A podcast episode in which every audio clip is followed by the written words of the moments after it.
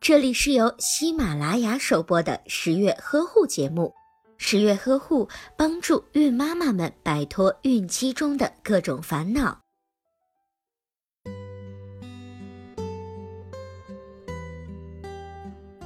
生完宝宝之后，有许多准妈妈来十月君这里吐槽，说自己在医院的种种恐惧，害怕没奶，害怕乳房疼痛，害怕发烧，害怕开刀，害怕吃药影响到哺乳，最害怕医生在治疗的时候不让喂奶。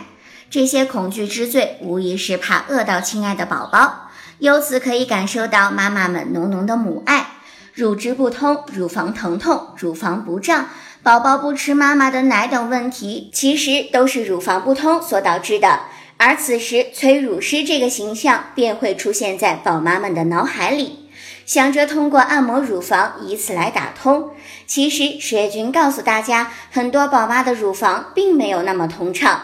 临床上，十月君遇到很多哺乳期乳腺炎的妈妈，他们在就诊前找过催乳师，通过乳的占了大多数，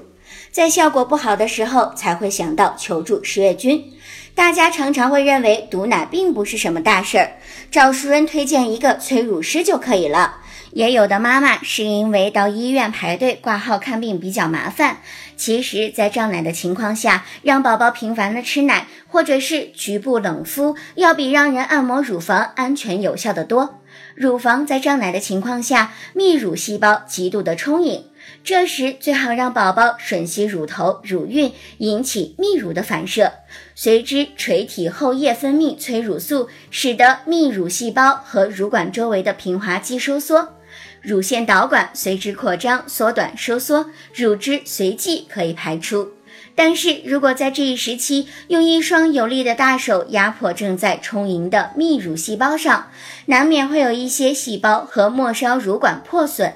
乳汁漏出到乳腺间质当中，引起炎性的反应，进一步还会破坏周围的腺体组织和血管间质组织，引起局部红肿、疼痛，甚至会出现发热的情况。按摩的时间越久，力度就越大，受损的乳腺组织就越广泛。那么，如何正确的缓解乳房疼痛呢？十月君现在就来教你。堵奶、乳房肿胀的疼痛可以通过冷敷、服用布洛芬等哺乳期安全药品来缓解，完全没有必要连夜请人紧急来处理。如果只是请人单靠手法将珍贵的乳汁排出，是不能够帮助宝宝回归正常乳房的。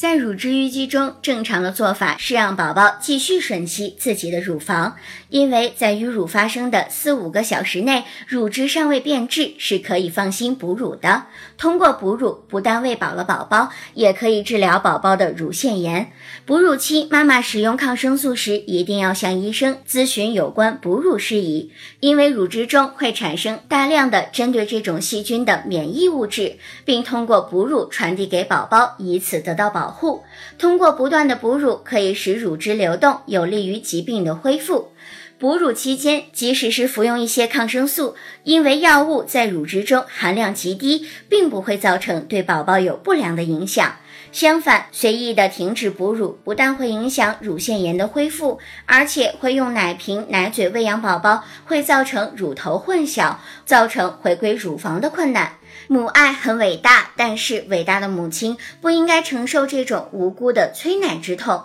十月君要告诉你，其实最好的催乳师就是宝宝的嘴巴。好了，我是十月君，本期节目我们就聊到这里吧。想知道更多关于母乳喂养的知识吗？就快去微信公众号搜索“十月呵护”或者是“宝宝呵护”吧。